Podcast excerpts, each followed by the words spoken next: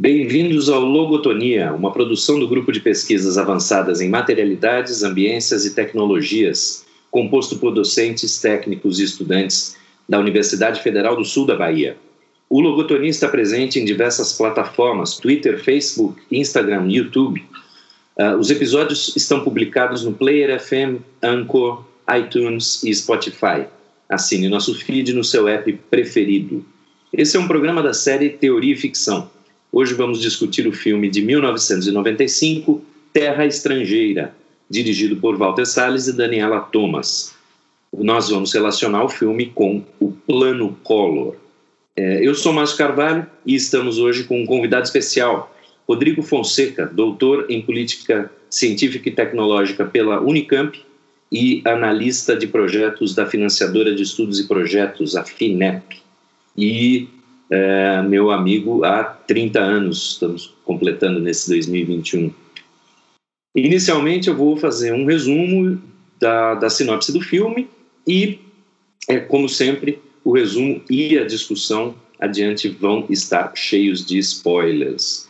Apesar de ser um, serem spoilers de um filme de vinte e tantos anos, cabe avisar. Muito bem, é, a história é, de terra estrangeira. É, já, já vou adiantar uma dica cultural aqui, que é o artigo A Imagem da Nação em Terra Estrangeira, da Marina Soler Jorge, que foi colega nossa de graduação. Uh, ela já começa falando, ela, ela já puxa o, um, um, clima do filme uh, já nos créditos iniciais. Né? Os créditos iniciais uh, com a música melancólica de José Miguel Wisnik, uh, que, a, em que cada nome anunciado, a, a, as notas soam doloridas nas palavras da, da Marina, eh, e o intervalo entre elas nos suspende por um momento. Né? E então, já nesses créditos iniciais, a gente percebe que tem uma visão específica de Brasil, e eu cito a Marina. Ele não é a nossa casa, mas um país estranho, onde não é possível se sentir abrigado e confortável, é, função de pertencimento fundamental entre as características atribuídas idealmente a uma nação que já de início parece negada pelo filme. É, bom, a gente, o filme começa é, com mostrando a vida de Paco, um jovem aparentemente estudante de física, mas que está é, ensaiando é, o texto de Fausto. É, ele tem um sonho de se tornar ator de teatro. E ele vive com a mãe. É, já de cara, a mãe é, não é brasileira é, é, e ela tem esperan a esperança de. quer dizer, eu acho que ela é brasileira, o pai aqui não é. Ela tem a esperança de conhecer a cidade de San Sebastián, no País Basco, na Espanha e está juntando dinheiro para isso, etc.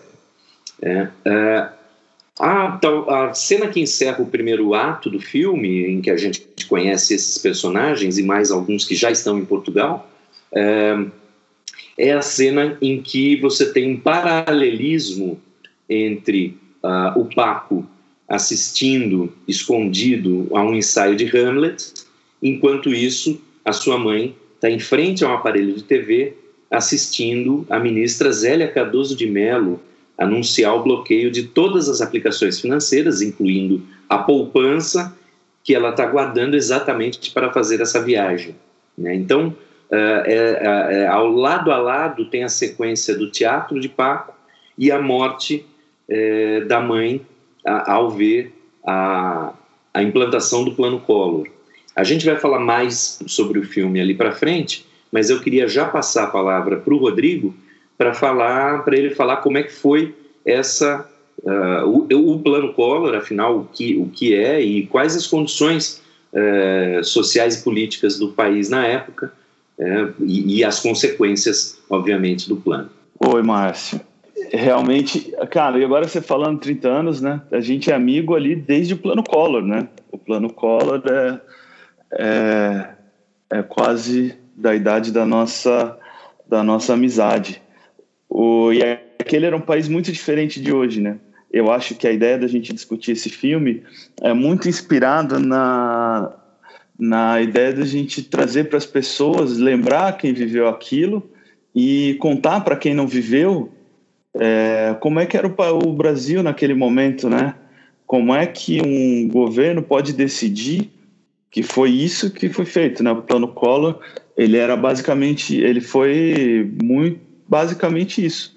Tomou todo o dinheiro que as pessoas tinham na caderneta de poupança ou qualquer outro tipo de aplicação e inclusive bloqueou os salários que as pessoas recebiam. As pessoas passaram a viver com 50 mil cruzeiros naquela época, que é quase incalculável o que seria hoje, mas não é alguma coisa em torno de, de, de, dois mil reais. Assim. Então todo mundo, é, todo mundo que era pobre, que não tinha dinheiro, não tinha esse dinheiro na conta, mas todo o resto da população que tinha algum dinheiro ficou sem acesso a esse dinheiro. É, e era uma coisa muito confusa. A, a, ninguém sabia explicar direito os próprios técnicos do governo não sabiam explicar isso direito para a população. Mas a gente lembrando o que, era o Brasil naquele momento e quais eram as condições, é, ajuda muito a gente a entender como é que isso pode ter acontecido, né? Ou, é, como é que, que as instituições podem ter permitido que uma coisa dessa ocorresse, né? É, e é muito importante para a gente pensar em paralelos do Brasil de hoje, né? Inclusive, fazendo parênteses, essa introdução da Marina, né? Com o texto da Marina, como faz a gente pensar em, em muitas coisas de hoje em dia, não? E sobre o filme e as condições que que estava o país naquele momento, se a gente se lembrar, o Collor tinha sido eleito com um grande apoio da mídia, da grande mídia, né? São famosos os episódios em que ele recebeu apoios explícitos e não, não tão explícitos dos grandes veículos de mídia. O, ele era um caçador de marajás, né? ele era o ex-governador de Alagoas, que se notabilizou por caçar marajás, que eram funcionários públicos é, que recebiam para não trabalhar, recebiam altos salários, o que era evidentemente toda uma fantasia criada para justificar um nome é, que não tinha que não tinha nenhuma expressão nacional, que não tinha nenhum apelo, mas que pudesse se contrapor às opções de, de esquerda que estavam se fortalecendo, o notadamente o Lula e o Brizola, e, né, o, o Lula e o Brizola eram os principais expoentes naquela eleição, tanto que o, o, o Lula fica em segundo, vai para o segundo turno com o Collor, o Brizola fica em terceiro, né?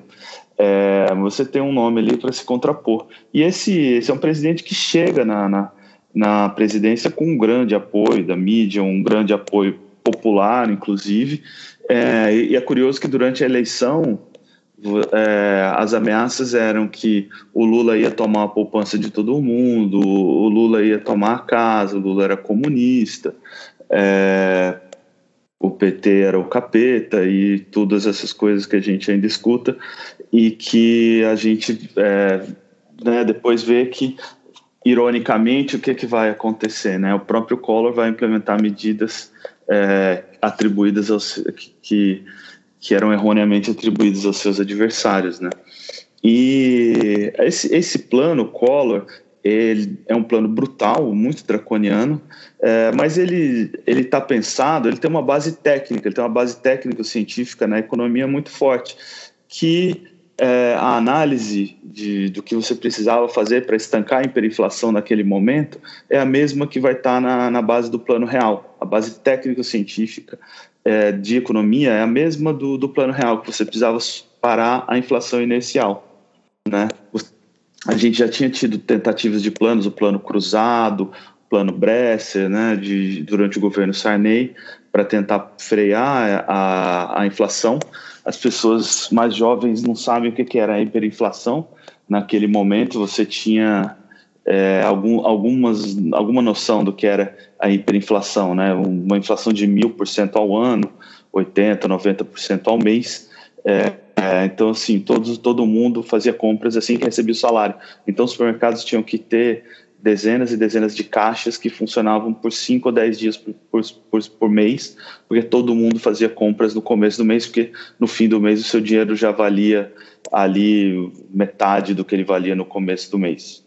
Não, não é um exagero, não é uma figura de linguagem, é isso. Então, assim, todo mundo corria para comprar e quem podia, classe média, classe média alta, os ricos, protegiam seu dinheiro na poupança, no overnight, em vários tipos de operações que existiam. Então, é, a, a, esse plano ele é concebido para estancar esse, esse período, essa hiperinflação. E a base que está por trás é isso: você precisa é, congelar as transações, enxugar o, a quantidade de dinheiro que está disponível para você parar a inflação que tem uma inércia, que está, na verdade, na indexação dos contratos, que está nessa corrente que todo mundo aumenta o preço e o, o, o outro também aumenta o preço, aí tem que aumentar o salário porque o preço aumentou e isso cria uma bola de neve que vai crescendo e aumentando todos os preços, aumenta os salários. É, a base técnica, a, a, o diagnóstico por trás era esse. Esse é o mesmo diagnóstico que vai estar por trás do plano cruzado. Do plano cruzado, não, perdão, do plano real. Mas o plano real tem uma execução muito mais bem planejada, mais bem pensada e, e menos brutal, né, como a gente vê. Isso significa que a ideia é, por trás do plano Collor e do plano real é produzir artificialmente uma recessão. É isso, é, é redução de, de, de, de, de dinheiro na praça que vai gerar redução de consumo também. E é essa a ideia, mais ou menos? É essa a ideia, no, não é, mas a, a ideia não é, a, a, o diagnóstico é o mesmo, de que você tem inflação inercial. A aplicação de uma solução é que é muito diferente. Realmente o plano real também ele busca enxugar a quantidade de dinheiro que tem na economia, mas ele faz isso de uma outra maneira, de uma maneira mais planejada, inteligente, de médio prazo. Se a gente lembrar, o Plano Real cria o RV e vai fazendo uma moeda de conversão com o, o Cruzeiro novo, né, que era a moeda que tinha naquele momento, que tinha sido criada ali pelo Colo. Ele faz um, uma coisa de conversão, que é o RV, e o Real, eles anunciam o Real para dali a nove, dez meses, é, quando vai começar a, a entrar o Real. E nesse meio tempo eles vão criando várias medidas, durante o Plano Real, criando várias medidas para quebrar a indexação da economia. Então, uh, desindexa salários, desindexa contratos, tira correção. O que, que é desindexar? É você tirar a correção pela inflação do a correção da inflação da tarifa da energia elétrica, a correção pela inflação dos salários, a correção pela inflação de qualquer outro preço, entendeu? Para você deixar o mercado atuar mais livremente, você não ajustar preços automaticamente. Né? Então a busca para você, é, só que as, as, os dois planos eles tiveram é, maneiras de serem implementados, e esse enxugamento foi implementado de maneiras muito diferentes, tá? Então, o plano Collor ele busca assim criar uma, uma recessão, um choque de recessão, né? E para depois ir soltando aos poucos. Se você lembrar, tem uma expressão que ficou muito conhecida naquela época, eram torneirinhas, tá? É, eram torneirinhas que eles iam soltando o dinheiro aos poucos, né? e mas o dinheiro todo ia ser devolvido depois de 18 meses, corrigido, todo o valor de, de, de, de reais novos, de, de cruzeiros novos, né? Se a gente lembrar daquela música do, do Jorge Ben, né, é, que ele fala que é, os, o, a Zélia vai devolver o dinheiro quando, quando setembro chegar no envelope azul indigo, num envelope azul indigo, que é exatamente isso. Em setembro do outro ano que eles iam devolver o dinheiro, né? É, me diga, me diga se esse dinheiro foi todo devolvido. É, e eu sei que tem ainda é, uma série de processos rolando na justiça de trabalhadores que receberam menos do que foi confiscado, não tem? Você tem, você tem uma série, especialmente quem como acontece essas coisas no Brasil, né? Quem pode, quem pode se defender menos acaba sendo mais prejudicado. O, as empresas e a classe média foi encontrando maneiras de tirar esse dinheiro de, de diversas maneiras. O próprio governo foi permitindo que se pagasse impostos com o dinheiro que estava retido, permitiu que ah, você comprasse a casa com o dinheiro que estava retido, foi criando várias torneiras para esse dinheiro sair. Então, todo o setor privado e os mais ricos, é, eles tiver, puderam achar maneiras de tirar esse dinheiro. É, os mais pobres, o que acontece? Não receberam é, esse dinheiro, não quem ficou com o dinheiro até o fim lá, o dinheiro não foi reajustado como deveria ter sido, o, o, o dinheiro foi devolvido é, é, com, com valores muito atrasados. Então, você tem processo na justiça até hoje por causa disso. É, já o, o, o o, STF já determinou, já, já, já acabou a discussão, o governo tem que pagar, e aí o governo negociou durante anos aí como é que pagava isso. E ficou muito dinheiro retido nos grandes bancos para poder pagar essas ações durante muitos anos. Tem muita gente que morreu sem receber, morreu não naquele momento exato, mas muita gente morreu sem receber essa, essa correção desse dinheiro. Né? E é importante lembrar uma coisa, Márcio: tudo isso foi feito com grande apoio popular e apoio da mídia, tá? Não teve a mídia caindo de, de, de pau em cima das medidas, criticando. O, o, o, mesmo com, essa, com o confisco, o governo manteve o seu apoio popular. Havia um desespero, uma vontade muito grande de se controlar a inflação, porque era, era, um, era a inflação era muito desestabilizadora de, de da, da, economia, da organização da vida cotidiana, né? Ninguém nunca sabia quanto valia realmente o seu dinheiro. Então havia, assim, e óbvio, havia muita muita expectativa de que esse, de que o governo fosse acertar. Foi criado pela mídia um, um, um uma, uma fã muito grande em torno dessa, o, o, até uma frase uma frase icônica do Collor é que ele só tinha um tiro, né? Ele, a infração era um tigre e ele só tinha um tiro para matar esse tigre e tal. E ele conclama a nação, assim, e, e o, já a nação apoia, assim. É, hoje em dia a gente pensa isso como uma coisa muito difícil de se acreditar, de, de, pensar que pode ter ocorrido, tomar o dinheiro de todo mundo, mas aconteceu, todas as medidas foram aprovadas no Congresso, é, o apoio popular se manteve e o governo implementou o que ele quis. O plano do, do, do, dos governos, a gente pode citar a Zélia né, e o Antônio Candir, que eram os principais formuladores. O Antônio Candir era o principal formulador do, do plano. É, esses, eles vão em frente. Só que isso provoca uma desestruturação muito grande da economia. Você imagina, tirou 80% de todo o dinheiro que estava na economia de um dia para o outro. É, prestando atenção no filme, quando a, a mãe do Paco está subindo as escadas, está tendo a narração do jornal ao fundo, e ela está tá narrando que o presidente José Sarney declarou feriado bancário.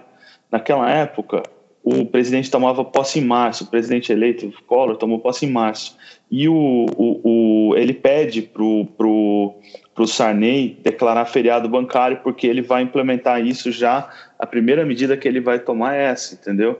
Então ele, eles implementam um feriado bancário para ninguém correr para os bancos para tirar o dinheiro. É, isso está narrando isso enquanto ela está subindo as escadas, né? E aí o, essa parte do filme está acontecendo ali naquele período da posse do Collor, então tem uma imagem da posse do Collor, tem a, a essa, essa, essa coisa da, da, do feriado bancário, e logo ali, dois, três dias, vai ter o, no sábado, tem o anúncio das medidas. Uh, ninguém sabe nem explicar, a Zélia não sabe explicar direito. Uh, quem quiser procurar no YouTube, tem imagens engraçadíssimas do, de dois jornalistas que já morreram, mas é o, jo, Betting e o Paulo Henrique Amorim, eles dois são comentaristas, jornalistas da Globo nesse momento, e eles estão tentando explicar e eles não conseguem. Assim, a cena é muito engraçada, porque o, o, o Paulo Henrique Amorim pergunta uma coisa para o Jeremy Betting, ele não sabe explicar, o Jeremy Betting começa a explicar, mas ele não consegue terminar. É, e é uma confusão muito grande, né? Que é o reflexo de um país é, desestruturado nesse momento, né? Um país em que ah, coisas muito brutais e radicais podem ser feitas, porque tem uma, uma desesperança muito grande, né? Uma, uma, se a gente olha, se a gente pega o sentimento do filme, é um sentimento de desesperança, né? De um país que não acolhe, né? E, e que não tem futuro. Então, o futuro é você fugir. Né? Então, os personagens do filme, os brasileiros que estão em Portugal, eles estão num país que não é lá grande coisa naquele momento, a gente pode falar de Portugal depois, né? Mas é, eles estão fugindo para um lugar que não é um lugar excepcional, mas estão fugindo de uma realidade muito mais dura, né? Muito mais pesada é, que eles vivem aqui. Para ilustrar isso daí que você acabou de falar, eu vou pegar mais um trecho é, do artigo da Marina Sola, é, em que ela fala exatamente sobre isso, a questão do, do Estado, e papel do Estado e papel da nação. Ela diz: há, porém, um outro nível de morte, paterna e materna. Podemos associar a figura do pai ao Estado e da mãe à nação. O pai, ao pai-Estado cabem os papéis relativos à manutenção da ordem, da autoridade, do poder hierárquico e impessoal, que desempenha a função de protetor e que deve prover materialmente seus filhos.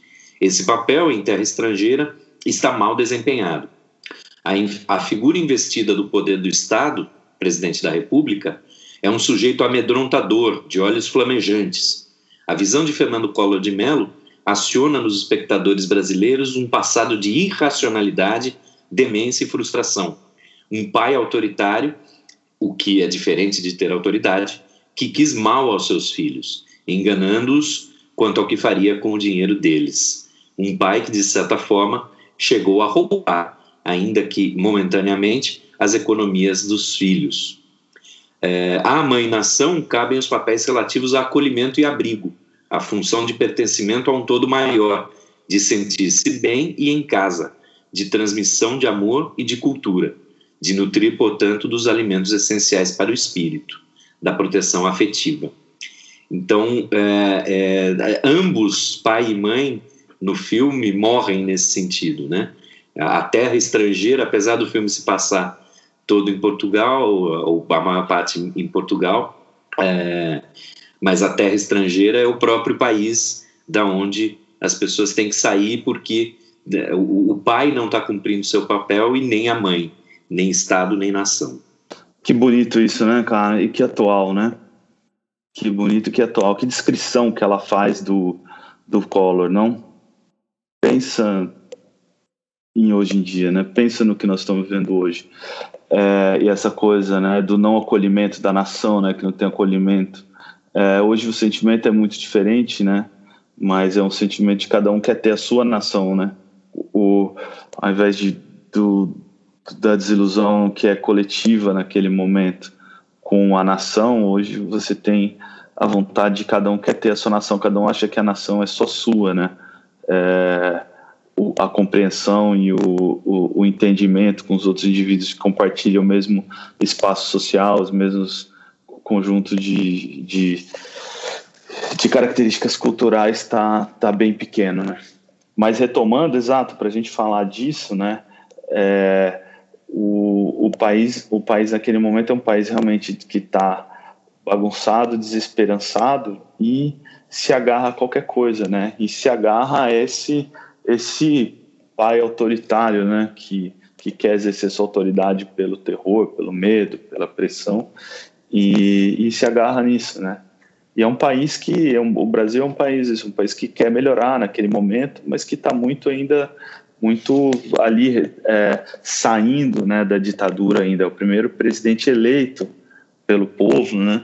E isso gera um processo de, primeiro, esse, isso que eu estava dizendo, um processo de apoio muito grande, né, popular, e depois um processo de, de frustração, né, quando tudo começa a dar errado, quando os escândalos de corrupção começam a tomar conta, é, você tem uma frustração gigantesca, né, também, assim, do mesmo tamanho do, do apoio que houve. E mas uma coisa a gente pode falar da figura do Collor, né? Ele jogou dentro do jogo o tempo todo, né? Ele nunca nunca tentou em nenhum momento ele tentou criar uma outra uma opção, uma saída. Ele tentou, ele jogou, ele sofreu impeachment, ele foi é, julgado e tudo.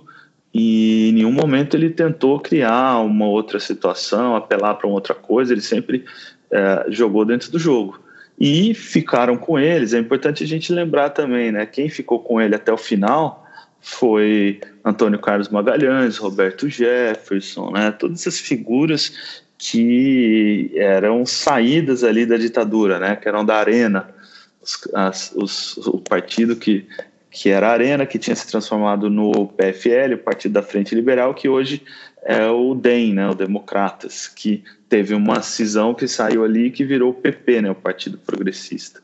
Então, assim, essas são as figuras que ficaram com, com o Collor até o fim. É, e ali dentro, isso num país, um, o, o, plano Collor evidente não, evidentemente não funcionou, teve várias falhas, uma, algumas delas essas, essas torneirinhas, a saída do dinheiro, de, de, várias maneiras e a inflação cai no primeiro momento, muito por causa dessa do enxugamento do dinheiro e da recessão que é criada, né? Esse é o maior, a maior queda do PIB que já teve na história do país desde a, da, do início da série histórica. O ano passado ficou quase empatado. Ah, o ano de 2020, a queda do PIB praticamente empatou com esse ano de, de 1990 em, em, em tamanho da queda do PIB, assim, para vocês terem uma ideia, né? a gente está vivendo aqui a pior pandemia dos últimos 100 anos e esse ano que teve o plano Collor conseguiu ter uma queda do PIB ainda maior. Tudo bem que o PIB do Brasil era outra coisa, era muito menor, o Brasil era um país muito menos integrado internacionalmente, muito tudo uma economia muito menor do que é hoje, muito um pouco mais diversificada industrialmente, mas muito menos é, diversificada em, em termos de, de ocupação geral da população. Você tinha pouco emprego, era uma economia que empregava pouco, que tinha poucas opções de, de, de ocupação geral para a população. Né? Então, é, esse é um pouco da, da realidade econômica, social e, e, política né, que a gente tem naquele momento. E, e a desesperança é muito grande, né? A, a, gente vê a desesperança nisso, né? Nos personagens que vão para uma vida incerta, para uma vida ferrada, né? Uma vida de muita dificuldade na, na, na, em Portugal, que ainda não chega nem a ser Europa, né? Tem uma das, um dos personagens que fala em algum momento, o Alexandre Borges, ele fala em algum momento que ele vai fugir, ele dá um golpe lá e ele quer fugir, e ele fala, não, eu vou, vou me dar bem e eu vou para a Europa, eu vou sair daqui. Né? Ele não considera Portugal a Europa. É, a gente, naquele momento também a gente tem que lembrar, ainda não existia a União Europeia, né? a União Europeia vai ser de 92, e se não me engano, e Portugal é um país que é muito ajudado pela União Europeia. Portugal é um país que aproveita muito bem os recursos, a estruturação que a União Europeia propõe e avança muito. Hoje, Portugal é um país é, muito, muito, mais, muito diferente do que era naquele momento. Né? Também não era um país, é, a gente pode ver pelos personagens, pela, pela história, né? pelas, pelas cenas que, que se passam lá, também não é um país com que que acredita muito nele mesmo, né? E que não é um país que acolhe bem os estrangeiros. Então, assim, a gente, é, é, a gente pode ver como o tecido econômico, social, político naquele momento era difícil tanto no Brasil quanto em Portugal, né? E, mas era tão mais difícil aqui que os personagens eles preferem se arriscar em um outro lugar. Eles têm mais esperança no desconhecido do que no conhecido e, e, e se jogam, né? E se jogam nessa, nessa na, na, na, na ilegalidade, na, na, na, na, transgressão, né? Por, por isso, de diversas maneiras. É, e é, é interessante a gente pensar a gente pensar nisso como uma essa forma de escape, né? Escape do, do país, escape da, da situação, mas nunca sai de você, né? Porque a, a como é expresso às vezes no filme, é, às vezes a pessoa se perde, né? Não sabe mais onde, onde é a terra dela, né? Se ela é uma estrangeira lá, se ela é uma estrangeira no Brasil, né? Esse sentimento é, é muito forte. E tem um trecho que um personagem português fala para o Paco, é, lá, né? Lá em, em Portugal. É, isso aqui não é sítio para encontrar ninguém. Isso é uma terra de gente que partiu para o mar é o lugar ideal para se perder alguém ou para perder-se de si mesmo. É bem essa ideia de, de Portugal, é, a, a, imagem da nação brasileira relacionada à, à imagem da nação portuguesa. Né? Nós somos os descendentes é, de, dessa gente que partiu para o mar, né? de, de alguma maneira. É, exato, né? Nós somos os descendentes dos, dos que são desterrados também, né? Dos portugueses que vêm, que são desterrados e que se jogaram no mar por pura necessidade, né? E que nação que isso conforma, né, aqui no Brasil? Eu acho que isso tem muita relação com a, com a nação que a gente acaba conformando aqui. É, eu acho que uma dica cultural aí que pode ficar é o livro Escravidão, do Laurentino Gomes, que é uma recuperação excepcional do que, que é a história de Portugal, a história do Brasil, contada através dessa, dessa essa chaga que liga Brasil e Portugal, eu diria até hoje, né, e a África até hoje, que é a escravidão. Né? É, o livro é uma peça excepcional de pesquisa e de, de reconstrução da história que mostra como o, como os portugueses, a escravidão já existia, a escravidão existia em quase todas as civilizações, humanas, mas existia na África, inclusive, mas mostra como os portugueses transformaram isso numa empresa, né? Como o, o, o, o capitalismo português transforma isso numa empresa muito rentável e que vai é, durar três séculos e que vai construir fortunas na África, no Brasil e, na, e em Portugal, transportar 12 milhões de, de negros pra, da África para a América, dos quais quase a metade vieram para o Brasil. Fala-se muito da, da, diferença da escravidão americana, da escravidão brasileira, é, da escravidão nos Estados Unidos. Né? Nos Estados Unidos é, foram para lá muito menos negros e eles, eles ah, criavam, tinha fazendas de criação de, lá de escravos, né? Porque o comércio era dominado pelos portugueses, né? Então eles tinham essa dificuldade de acesso ao produto, né? Que lá era uma, alguma coisa melhor. Então o, essa ligação entre Brasil e Portugal, ela e da formação dos dois países, né? Ela, ela é forte e às vezes ela não é olhada em todos os seus aspectos, né? Porque você tem um aspecto muito forte, muito pesado da, da pujança econômica do Brasil e de Portugal naquele momento que foi toda criada com base na, na, na, na exploração, no, no, no, no, sequestro, na, no, no saque, né? E na, na, na escravização de um contingente humano gigantesco, né? E como essa coisa toda cria um processo de, de, de, de, de, de submissão de toda uma raça para justificar o processo de escravidão. É, porque curiosamente eu estou ministrando nesse quadrimestre aqui na UFSB um componente chamado forma, é, pensamento social e político na formação do Brasil.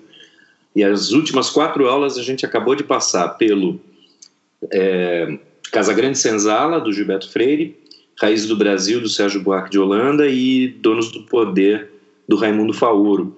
Né? E, e principalmente esses dois últimos enfatizam muito a relação Brasil-Portugal, é, mas é, muito no sentido, no caso do Faoro, no sentido institucional, da gente ter importado um, um patrimonialismo é, português, e no caso do, do Sérgio Buarque, da conformação do povo, né, a ideia tal do homem cordial, né, movido mais por afetos do que, do que pela racionalidade, mas ao mesmo tempo a gente também leu, uh, está acompanhando com a leitura o Gessé, de Souza é, com a tolice da inteligência brasileira, em que ele faz a crítica é, desses autores, e uma das críticas que ele faz é que uh, a escravidão no Brasil é o fato que molda a nossa sociedade. E isso é diferente de Portugal, porque a escravidão em Portugal, ainda que já houvesse antes da, até da descoberta do Brasil, era uma escravidão mais doméstica e de corte enquanto que aqui, a, além dessas é, modalidades, você tinha principalmente a modalidade para é, trabalho na lavoura, né? É, então, o, ainda que haja essas é, semelhanças, né, a escravidão no Brasil é um fator muito, mas muito mais relevante para a conformação da nossa nação, né? Sim, exato. A, a escravidão é muito pra, é muito mais relevante no Brasil para a conformação da nação do que do que do que para Portugal. Isso com toda certeza, né? Toda a estrutura econômica, social é, e, e, tecnológica do, no, no Brasil para gente para gente é, fazer as pessoas entenderem o impacto disso, é, toda a estrutura você tem toda a estrutura tecnológica habitacional, elas são todas baseadas na existência da escravidão e, e depois da, da, da, mão de obra barata negra, né? Porque mesmo com o fim da escravidão, a exploração da, da mão de obra barata ela continua, né? Continua nas empregadas domésticas, continua na, na, na, na mão de obra né, hiperexplorada das periferias das grandes cidades. Né? A gente estava é, e eu falo tecnologicamente porque isso tem impactos, né? A gente estava discutindo com uma amiga alemã e ela não conseguia entender por que, que a gente não podia jogar papel higiênico no vaso no Brasil e tal. E a gente, eu fui buscar essa explicação e aí eu cheguei, a conclusão é a seguinte: você na, na Europa, todos os lugares você joga o papel higiênico dentro do vaso. Ele é biodegradável, né? Ele vai se desmanchar. Mas no Brasil os canos são pequenos, os canos entopem. Por que, que pode se ter canos assim, canos pequenos, né? Porque no fundo no Brasil você tem as pessoas pobres, os negros, para tirar o lixo. Quem lida com o lixo, quem lida com isso no Brasil são os negros. Então, como você tem os negros para tirar, quem, tem, quem tinha banheiro, como são, foram construídos os banheiros, os encanamentos, como são projetados os encanamentos no Brasil? Eles são projetados, não são projetados para você descer o papel higiênico por ali, porque você tem os negros para tirar o, o lixo das casas, né? Então, a conformação tecnológica também é impactada pela, pela conformação social. Né? O, as, recentemente teve uma notícia muito curiosa, né, que as construtoras em Portugal estavam tendo que se adaptar aos gostos dos brasileiros que estavam se mudando para Portugal, estavam tendo que construir prédios com dependência de empregada. Você pode pensar numa coisa dessas em, no século 21, mas em Portugal, tá, por causa dos brasileiros, as construtoras estavam construindo prédios com dependência de empregada. Me parece uma loucura, mas a gente está exportando até as nossas, as nossas mazelas. Né? Mas, é, voltando à, à nossa temática, né? a temática que, que, tá, que é, o, é o fio condutor né? para a gente discutir aqui, você tem um, então, um país, né? um país naquele momento, é, com, com, isso, com desesperança das pessoas, uma nação né? que não acolhe o, os seus filhos e, e muita e muita muita gente muita vontade de, de, de melhorar muita vontade de sair daquilo então os personagens se jogam nessas aventuras né eles se jogam numa aventura da, na aventura da ilegalidade na aventura do desconhecido tamanho é o desespero deles. Eles vão encontrar esse Portugal né? Um Portugal que não acolhe uma uma Europa ainda fechada, né, muito fechada para eles, um Portugal que não tem capacidade, não tem condições de acolher, né, que também está saindo, né, Portugal ali também está recentemente saindo de uma ditadura, de uma situação muito difícil, né, não é um país nem os angolanos, né? A gente pode lembrar, os angolanos que estão ali também são pares, também não estão incluídos na sociedade, né? Também foram para lá buscar alguma coisa e também não estão incluídos, né? E isso e essa, e essa desesperança ela se mantém no Brasil, né? ela dura um tempo ainda. É, você tem um plano Collor 2 que tenta mexer alguma coisa, que tenta fazer, e depois não tem, é, mas também não dá certo. O, as, as, medidas, é, as medidas econômicas são, são também é, frustradas pelas, pela todo, toda a teoria econômica que está por trás, que não é uma teoria errada, todo diagnóstico não é um diagnóstico errado, você tem uma dificuldade na implementação, dificuldade técnica realmente na implementação e dificuldades políticas, né? Também a, a política vai impondo condições a essa a, a implementação das medidas, né? que vão, vão deteriorando todo o plano. É claro que o plano tinha pouca chance de sucesso, mas as condições políticas objetivas também vão deteriorando. Assim como depois o plano real também vai ser muito impactado pelas condições políticas, né? É, se a gente lembrar a história, o plano real ele é implementado pelo, pelo é, Itamar Franco, né, que é o vice do Collor, então o Collor sofre impeachment, e o Itamar Franco ele assume, convida, o Itamar Franco monta ali um, um governo, ele tenta montar um governo a, conversa com diversos partidos. Ele tem, o Tamar Franco não é um político de expressão, não é um cara conhecido, era justa, justamente por isso ele foi, foi convidado para ser vice, e ele tenta montar ali um governo, ele, ele conversa com, com ele é do, acho que ele é do PFL, do, do PMDB originalmente, não me lembro, naquele momento lá atrás, é, e ele, ele termina depois de algum tempo, não é pouco tempo, depois de um tempo razoável, acertando uma aliança com o PSDB, né, que tinha saído de dentro do PMDB, algumas lideranças do, da, da, da, época da, da, da, resistência à ditadura tinham saído de dentro do PMDB, montado o PSDB, e ele faz uma aliança com o PSDB. Existe ali um momento em que quase tem uma aliança entre PT e PSDB. Isso foi para a mesa, isso foi discutido.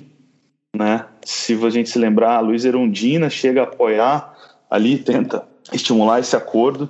Eu, pessoalmente, eu acho que teria sido melhor para o Brasil se a gente tivesse tido naquele momento, porque os, os, os, atores políticos podem parecer os mesmos, eles são personagens muito diferentes naquele momento. Né? O, o Itamar Franco, como ah, todo mundo sabe, era um cara ainda com. não era um cara de expressão política, ele não tinha um grupo, ele tinha, é, ele tinha sido escolhido exatamente por ser esse cara de, de, de pouca expressão. Né? E é, a, a, conversa entre os partidos dura um certo tempo para formar uma aliança em torno do, do, do, do, do, Itamar, e você tem um momento em que é possível, existe, está tá colocado na mesma aliança entre o PT e o PSDB para dar o suporte ao governo Itamar Franco, né? Essa possibilidade, ela acontece, ela é estudada pelos dois partidos. É, naquele momento, o, o, os personagens são muito diferentes. Né? O, o, Lula tinha acabado de fazer campanha para o Fernando Henrique, entregando sangue em São Bernardo do Campo, uh, pedindo votos para o Fernando Henrique, que é, que é eleito senador naquele momento. O PSDB é um conjunto de, de intelectuais, de pessoas de, de, de, alto nível saídas e dentro do PMDB interessadas em montar uma alternativa de, de centro-esquerda para o Brasil né, de social-democracia mesmo. Você tem ali, é, existe uma piada de para ser presidente do PSDB tinha que falar francês e é, porque todos eram iguais, eram José Serra, Fernando Henrique é, e vários outros. Você tem então ali uma possibilidade naquele momento de uma decisão que vai poderia construir um país diferente, mas não é isso que acontece. Os trabalhadores ele decide não, não entrar para o governo naquele momento. O PSDB termina fazendo uma aliança com o PFL, o Antônio Carlos Magalhães, Marco Maciel, é, e é essa aliança que vai dar suporte ao governo Bolsonaro, ou ao governo Itamar Franco, e esse suporte ao, ao, esse suporte ao Itamar Franco vai permitir a implantação do Plano Real, que é implantado ainda durante o governo Itamar Franco, com, esse suporte que o Fernando Henrique se, se cacifa para ser candidato à presidência e, e tem uma, uma trajetória aí muito interessante. Mas a gente sabe que naquele momento o, o, o, Lula é um personagem muito mais relevante do que o Fernando Henrique naquele momento, apesar de não ter a envergadura Lula tem, né? Hoje é, você tem diversos outros personagens que vão atuar aí. A Luísa Arundina, ela é uma das pessoas que defendem que o PT entre para o governo e, e, e, faz essa, essa pressão dentro do partido. Lembrando que a Luísa Arundina foi eleita prefeita de São Paulo em 88, né? Eu acho que aí tem, tem, tem um momento aí de possibilidade de construção de um país diferente que não acontece, né? E aí acaba tendo um acordo ali de uma, uma centro-esquerda com uma direita e essa, essa centro-esquerda acaba se caminhando para a direita, né, histórica, e historicamente vai se transformando numa, numa outra coisa. Mas o, é importante perceber que naquele momento os personagens eram, eram bem outros, né? eram, exerciam papéis muito diferentes do que, do que claro, estamos falando de 30, 25, 30 anos atrás. E, mas eu acho que aí tem outros, outros filmes, outras discussões, né, Márcio, que a gente pode, pode fazer, outros, outros é, de repente, outros episódios para discutir isso, né? O que, que você acha? Perfeito, acho que aqui para essa discussão do plano Collor, é, com base no TE estrangeira, a gente é, cobriu bem aqui a questão do plano, do impacto dele, é, eu só queria é, terminar antes de passar para as dicas culturais, é, reproduzindo aqui uma fala que é curioso, curioso como a narrativa vai se desenrolar no filme, é, com o encontro de Paco com um traficante de diamantes, né, o Igor. E, e é curioso que ele faz o discurso talvez mais apologético, mais eloquente, defendendo a, colonização europeia dentro de uma de um, da loja dele, uma espécie de antiquário, né? E é curioso que justamente o traficante, o que o cara que está tirando as riquezas de um lugar e levando para outra é exatamente quem faz esse discurso eloquente, a fala de Igor. Está vendo essa cadeira, Paco? Isso não é uma cadeira. Essa não é uma mesa. São vestígios, isso, vestígios de uma puta aventura. A maior aventura de todos os tempos, a dos conquistadores, dos aguirres, ex-aguirre, a aventura da, da navegação, da descoberta, da colonização, da imigração. Todas as provas estão aqui, todas. É claro que não são, não as grandes provas, porque o ouro já foi há muito tempo e o diamante está acabando. Essas são as pequenas provas, o dia a dia, o suor de gente comum. Você entende isso, Paco? E você acha que as pessoas querem se lembrar disso? O que a memória, Paco, foi-se embora junto com o ouro e os visionários, com os santos barrocos, com aleijadinho. Estamos a viver o império da mediocridade, meu amigo, dos engarrafamentos de shopping centers, dessa falsa modernidade de janotas incultos, de leitores de Sidney Sheldon. É o fim do mundo, Paco. É o fim do mundo. E nós estamos agora de novo no fim do mundo, né? Não é isso? Estamos numa, no nosso novo fim do mundo. Parece que a cada período a gente tem um fim do mundo novo, diferente, inédito, mas que de alguma maneira é, repete estruturas anteriores. Muito bem, eu vou passar para as dicas culturais, vou começar indicando hoje, é, na verdade, dois artigos é, que eu usei bastante aqui, na verdade, perdão, um artigo e uma dissertação de mestrado que eu usei bastante aqui na preparação para essa para esse encontro. É o artigo que eu já citei durante o episódio, a imagem da nação em terra estrangeira da é, Marina Soler Jorge. Eu vou deixar o link é, no, no, no post, saiu, está no portal de revistas da USP é, e do repositório de teses e dissertações da Unicamp, a, a dissertação de mestrado Utopia e Identidade em Terra Estrangeira, de 2003, é, do César Eduardo Killing. Tá bom? E passo, eu já me despeço é, aqui, passo a palavra para o Rodrigo, para ele fazer considerações finais e fazer essas dicas culturais. Eu acho que é isso, né, Márcio? A gente tem a cada, sei lá, será que a cada 30 anos a gente tem o nosso fim do mundo, né? A repetição, o fim do mundo diferente, mas igual, né? com outras características, outros personagens, mas repetindo. Eu acho que, pode, pode ter, né? Que a gente pode estudar isso, pensar, será que a cada 30 anos tem uma destruição de algum? Eu acho que perguntas ficam para a gente refletir. Espero que a gente possa ter estimulado as pessoas a refletirem refletindo sobre o, o, o com o passado tá tá fadado a repetir né, a sua história. Então, a gente olhar para trás, olhar para o nosso passado, olhar a gente e olhar para o futuro.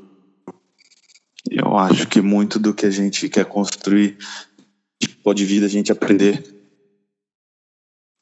desse ponto de vista, acho que assistir o filme, acho que a gente pode recomendar as pessoas assistam o filme. A gente não contou o filme aqui.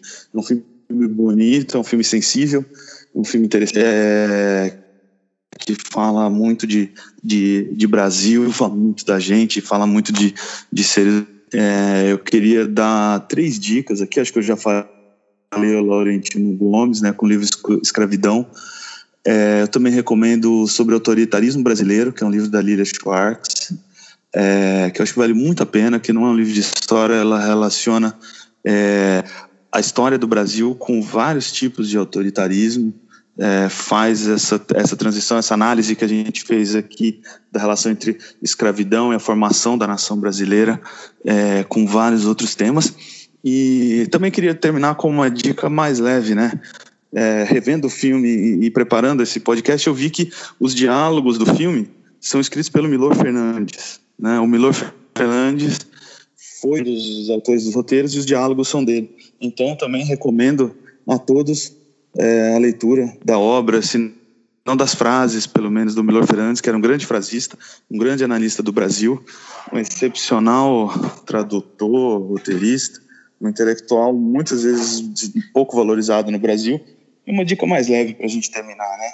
Valeu, Rodrigo. A gente vai encerrando então mais um Logotonia.